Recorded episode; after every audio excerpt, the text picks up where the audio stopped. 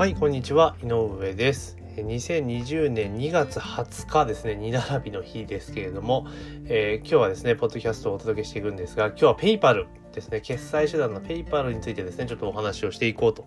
いうふうに思います。よろしくお願いします。えーなんで PayPalにしたかっていうと、最近ね、 PayPalのアカウントが、なんか強制凍結とかで永久凍結になりましたっていうのをね、結構ちょいちょい耳に挟むようになったんですね。で、まあ以前から、まあたまにね、 PayPalが引き出せなくなったとか、えーアカウントが凍結されて180日間、えー下ろせないとかっていう話はちょいちょい聞いてたんですよね。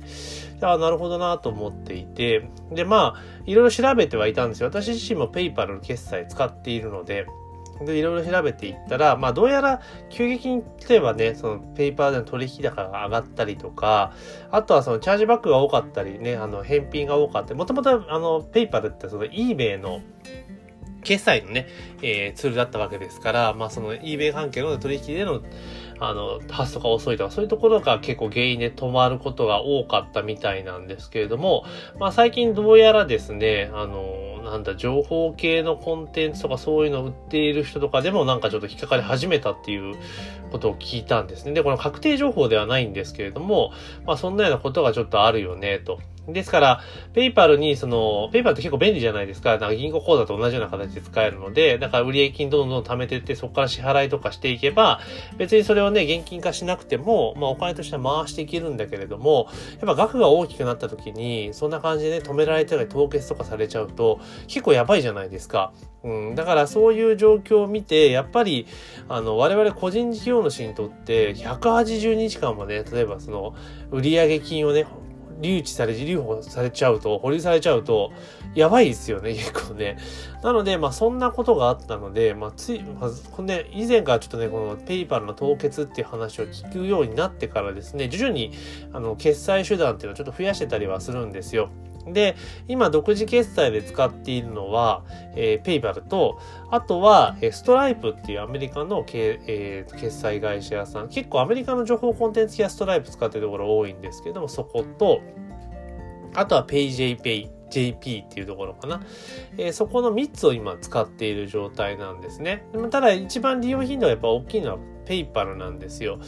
で、なんでかって言ったら、まあ、ペイ、まあ、もとずっと PayPal 使ってたっていうのもあるんだけれども、あのやっぱ PayPalって私のコンテンツ買ってくださるお客さんとかって PayPalのユーザーさん結構多いんですよ。だから結構使い勝手がいいので使っているっていうところはあるんですね。で、その3つ。で、あとは、えー、 STORES.jp っていうね、EC サイトを使わせていただいてるので、大きくね、その4つを使って、まあ、商品販売させていただいてるんですね。で、その中で、まあ、昨年ぐらいからですね、コンテンツ、情報コンテンツビジネスの販売っていうのを結構で積極的にやるようになってからは、どちらかというともう自社決済で、もうペイパル一本足打法に近いような状況でやってたんですよね。で、で、PayJP 自体は結構前から使ってたんですけども、やっぱりその、なんだろう、末締めの翌末払いなので結構その支払いサイト長いんですよね。だから現金の周りが悪くなるっていうのがあるので、まあ便利で、た確かに手数料3%、ビザマスターが3%なんで結構安いんですよ。で、アメックスと、えーダイナースと JCB とかが、え確か3.6%で、ペイパルとかストライプとかの一緒なんですね。で、ストライプ決済に関しても、えー、一律3.6%かな。で、ストライプの何がいいかっていうと、あの、入金サイクル早いんですよ、めちゃめちゃ。翌週なんですよ。週末、末払い、週末払い、週末締めの翌週払いぐらいなので、結構、その、意外に早いんで、支払いサイトがね、短いのは結構ありがたいなっていうのがあって、最近ちょっとちょいちょい使い始めてるというところなんですね。で、で、今後の方針としては、基本的には、そのカード一括払いに関して言うならば、まあ、PayJP とストライプに絞ると。で、今は、あの、結局その、PayJP とストライプと PayPal も一括払いで3つ同じのをやってるわけですよ。なんですけれども、まあ、今後はちょっと PayPal の一括払いはまずやめるっていうことをしていって、え一括払いに関してはストライプかもしくは PayJP の2択にするぞというところです。で、ただし、あの、分割決済に関しては PayPal の方がやっぱ使い勝手がいいので、えー基本的には PayPal は分割専用にするというところを今対策として考えていると。いう感じですかね。で、あとはペイパーに関してはもう必要以上に残高残さないというところで、えーまあ基準が決めてもそこの基準達した時点で全部引き出してしまう。だから財、あの、なんていうの、残高をほぼ、ほぼ持たない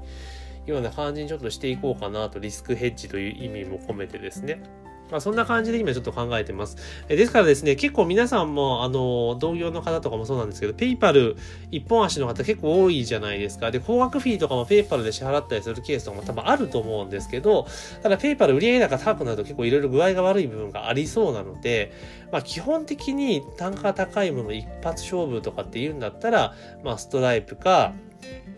PAY.JP。まあ、あとは、鉄板は銀行振込ですよね。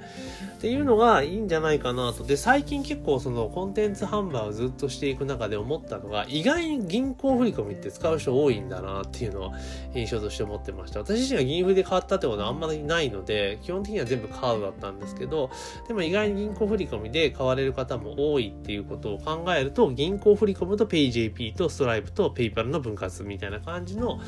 まあ、立て付けの方がいいのかなというふうに最近は思っています。ですから、ああとはあれですよね、EC サイトですよね。そこらどんどん組み合わせていくことによって、まあ、一箇所でね、一本足打法じゃなくてリスクを分散させるっていうふうにしていくと結構いいかなと。どうしてもその、ね、繰り返しになりますけど、我々個人事業主とって本当に180日止まっちゃったりとかって決済手段なくなるのは本当に痛いじゃないですか。なので、当然便利なものは便利として使いたいんだけれども、やっぱりリスクは最初にしなければいけないので、まあ、高単価商品の販売とかね、そういうのをちょっとペーパーでは外してっていう方がいいのかなというふうに思っております。というわけで今日はですね、えー、独自決済ペーパーの、えー、凍結がちょっと増えてますよっていうところが、えー、そういう耳、小耳に挟みましたので、まあ、それについてのね、今後対応について、私は、私のところの対応についてですね、お話をさせていただきました。というわけで今回の音声は以上になります。